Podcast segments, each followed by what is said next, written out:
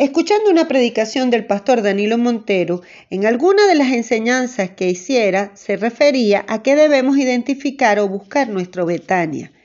Y él explicaba que era el sitio donde Jesús iba a encontrarse para cenar, descansar en su peregrinación de Galilea a Jerusalén.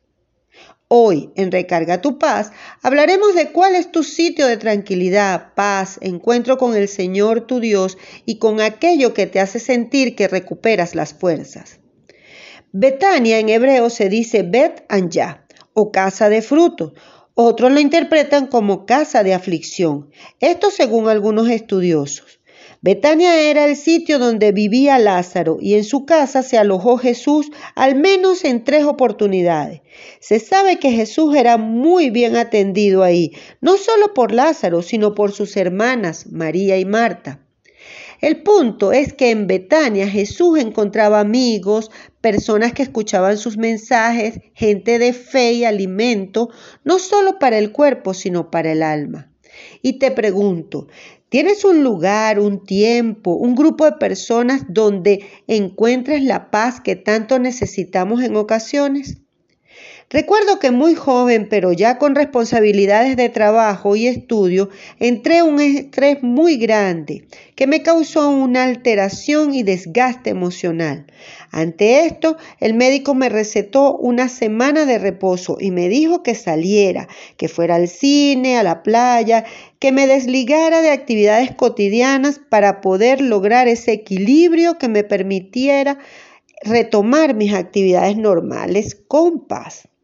Eso realmente me ayudó y de ahí en adelante los días sábados y domingos por unas cuatro o cinco horas me iba a un sitio donde cambiaba completamente el ambiente y regresaba con mucha energía para enfrentar las exigencias de la semana. Luego, con el tiempo, me di cuenta que ese sitio podía ser la iglesia, mi casa, mi esposo e hijo, la palabra de Dios, una alabanza, una predicación, una conversación sobre las cosas de Dios con mis amigas, en fin, cualquier sitio donde mi espíritu se conectara con lo de Dios y lograba de forma sobrenatural esa paz que sana, libera y te regresa a una respiración tranquila y te hace reflexionar y tener victorias privadas para poder alcanzar victorias públicas, como dice Cowie. Jesús muchas veces se apartó, buscaba ese espacio de tiempo, ese lugar, ese encuentro con gente de fe para compartir una comida, una palabra, un testimonio y que en ese tiempo se pudiera exaltar lo espiritual de Dios y de esta forma llenarse del gozo del Señor.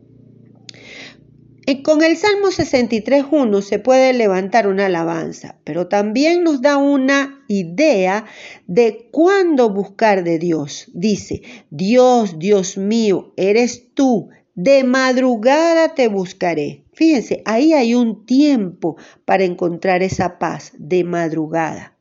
Debemos tener espacios para alegrarnos y gozarnos en Dios Padre, Hijo y con el Espíritu Santo. En Mateo 5.1 al 12 dice, alegraos y regocijaos porque vuestra recompensa será grande Existen muchas formas de alegrarse y regocijarse sin embriagarse. Por ejemplo, escuchando música, preparando una comida para amigos o familiares, siendo generoso con alguien, recordando momentos felices entre muchas formas.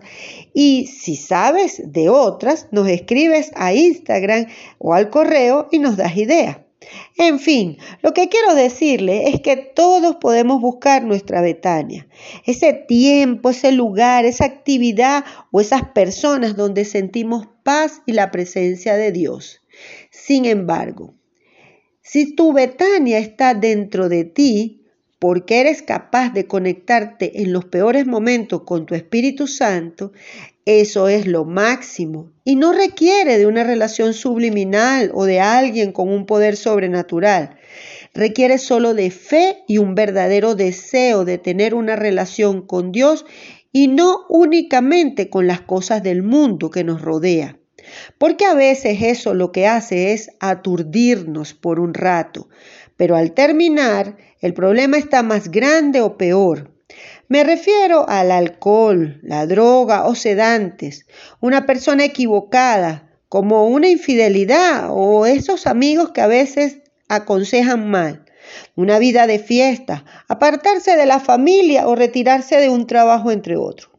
Su Betania debe ser ese sitio, momento o actividad que le dé paz. Y la paz de Dios que sobrepasa todo entendimiento, no cualquier paz. Ese, ese entendimiento que será el fruto de su gran esfuerzo, porque guardará su corazón y pensamientos en Cristo Jesús.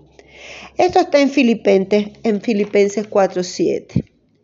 Lo que más nos enseña Jesús fue a vivir en la paz de Dios. Entonces, busca tu Betania y construye esa paz.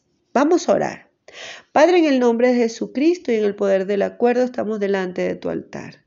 Estamos hoy aquí, Señor, pidiéndote que nos reveles cuál es nuestra Betania.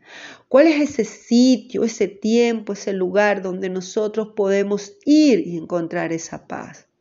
Señor, quizás ya tú nos has hablado y nos has dicho cuál es nuestra Betania. Señor, permítenos que cada mañana, cada tarde o cada noche o en cada momento, en cada lugar, en cada tiempo, en cada sitio, podamos encontrar esa Betania que tú tienes ya preparada para nosotros. ese sitio donde nos podemos alegrar, donde podemos llenarnos de regocijo, donde podemos compartir sanamente con un corazón dispuesto y amoroso con personas y con nosotros mismos.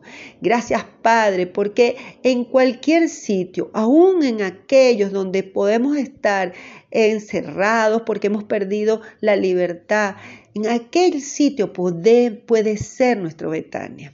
Gracias Padre, porque en este momento ponemos nuestro corazón a disposición de ti y de tus bendiciones y, y, logramos, Señor, obtener nuestra paz. En el nombre del Padre, del Hijo y del Espíritu Santo. Amén. Si deseas comunicarte con nosotros, escríbenos a casadepaz.ccs.gmail.com o en Instagram a casadepaz-ccs. Nos encontramos la próxima vez y besitos.